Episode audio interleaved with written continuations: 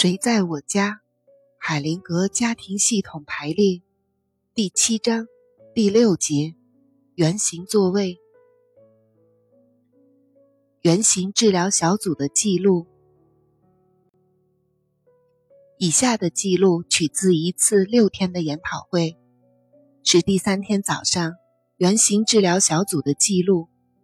早些时候。已经进行了一个参与者原生家庭的系统排列。关于这次系统排列的许多解释已经省略了。记录从稍后的对话开始。萨拉说：“昨天散步的时候，我有一种体验。我沿着一条小溪走着，突然，我觉得自己好像做错了什么似的。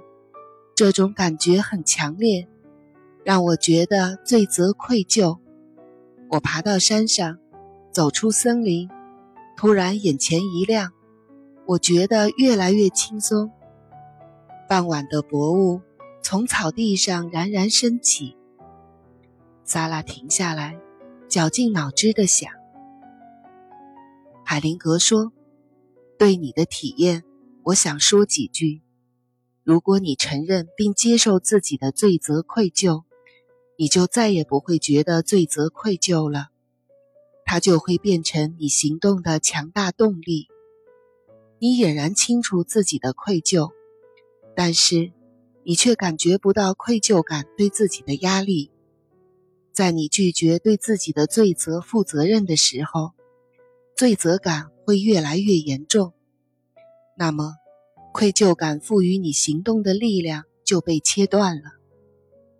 当你对着自己的罪行充分敞开自己时，你就得到力量，来支持你做有益的事情。你的画面完美的描述了这一切。你让自己感觉到自己的愧疚，对他敞开自己，并让自己觉得轻松，只留下那些支持你做有益事情的东西。如果你封锁自己的愧疚，你就做不到这一切。现在，你能做到了。只要自己感觉到愧疚不安，并试图对曾经做过的事情进行补偿，我们就会觉得受到限制，喘不过气来。如果我们能从自己的愧疚中吸取力量，结果就完全不同了。例如，当我做了一些事情。让受害者和作恶者和解时，或者当我做一些事情帮助另外某个人时，那么这些事是因为受害者的牺牲才能做成。如果这里不是一个训练小组，如果你不是一个治疗师，莎拉，我就什么也不会说，因为一切重要的事情早已经发生了。有一个著名的故事，是关于世界的奥秘和智能的。故事告诉我们，世界的奥秘和智能记录在一本寓言书中。这本书放在意大利境内一个隐秘的洞穴里。如果有人找到通往洞穴的路，打开那些书，学到那些关于世界的智能，所有的书都会就此消散。无论如何，避开我们的好奇心都是必要的，因为伟大的奥秘和智能自己会保护自己。安吉拉说：“我仍然在想着，怎样才能让自己安静。我记得曾经读过的一些祈祷的文章，祈祷有五个特性：信任、静心、感激。”责任，还有其他的东西。我很喜欢那篇文章和那些词语，但是我总是遇上同样的问题：怎样才能算是静下心来？我总是担心。海灵格打断他说：“现在我告诉你一些关于静心的事情。有的人闭上眼睛，想让自己空空如也。”他们把这称之为静心，我觉得很奇怪。当我打开双眼和双耳，吸纳自己周围丰富的世界，并允许他们进入自己的身体时，才是真正的静心。这才是真正的物我两忘。还有什么，安吉拉？安吉拉说：“没有，已经够了。”约瑟夫说：“我现在有很多想法和感触，我要理顺一下。下一个吧。”鲁斯说：“我也是，请下一个吧。”史蒂文看起来很沮丧，他说。我还在想您对莎拉说的话。海灵格说：“我不是十分相信你，史蒂文。”史蒂文耸耸肩膀说：“我一点儿也打不起精神来。”海灵格说：“没错，你在跟我们玩老鹰捉小鸡的游戏。”史蒂文木然无语，若有所思。长时间的停顿后，海灵格说。如果你自杀，你的孩子会怎么样？稍微停顿之后，海灵格说：“你会欠活着的人一个解决办法。”史蒂文，我给你讲个故事。故事，爱。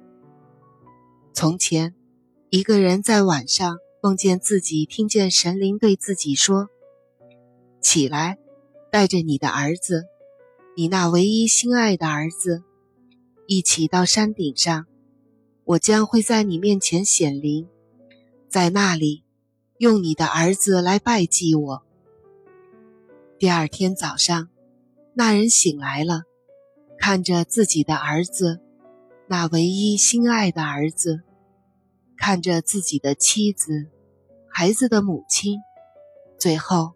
看了看自己的神灵，他带上儿子，和他一起爬上了神灵显灵的山顶，在那里建了一座祭坛。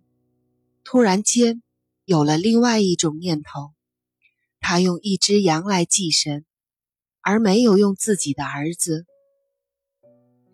儿子怎样看待他的父亲呢？父亲怎样看待他的儿子呢？妻子怎样看待她的丈夫呢？丈夫怎样看待他的妻子呢？他们怎样看待神灵呢？如果有神灵的话，神灵怎样看待他们呢？另一个人在晚上也梦到自己听见神灵对自己说：“起来，带着你的儿子，你那唯一心爱的儿子。”一起到山顶上，我将会在你面前显灵，在那里用你的儿子来拜祭我。第二天早上，那人醒来了，看着自己的儿子，那唯一心爱的儿子，看着自己的妻子，孩子的母亲，最后看了看自己的神灵。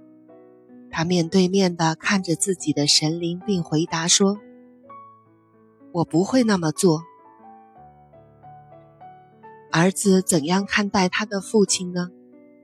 父亲怎样看待他的儿子呢？妻子怎样看她的丈夫呢？丈夫怎样看待他的妻子呢？他们怎样看待神灵呢？如果有神灵的话，神灵怎样看待他们呢？这是故事的结尾。但是，我会为你另外加一点，史蒂文。第三个人在夜晚梦见他听到神灵的声音，如此等等。他起床后，看着自己的儿子，把他带到山上，建了一座祭坛，把儿子杀了。回家之后，跟着他也自杀了。我的评论是。那个孩子太可惜了。自杀是责任和愧疚可怜的替代品。这样的赎罪方式，跟愧疚本身一样都是那么丑陋。这比起一开始就采取适当的行动要容易多了。因此史蒂文我已经告诉你这并不可行。你还有其他事情吗？史蒂文摇摇头。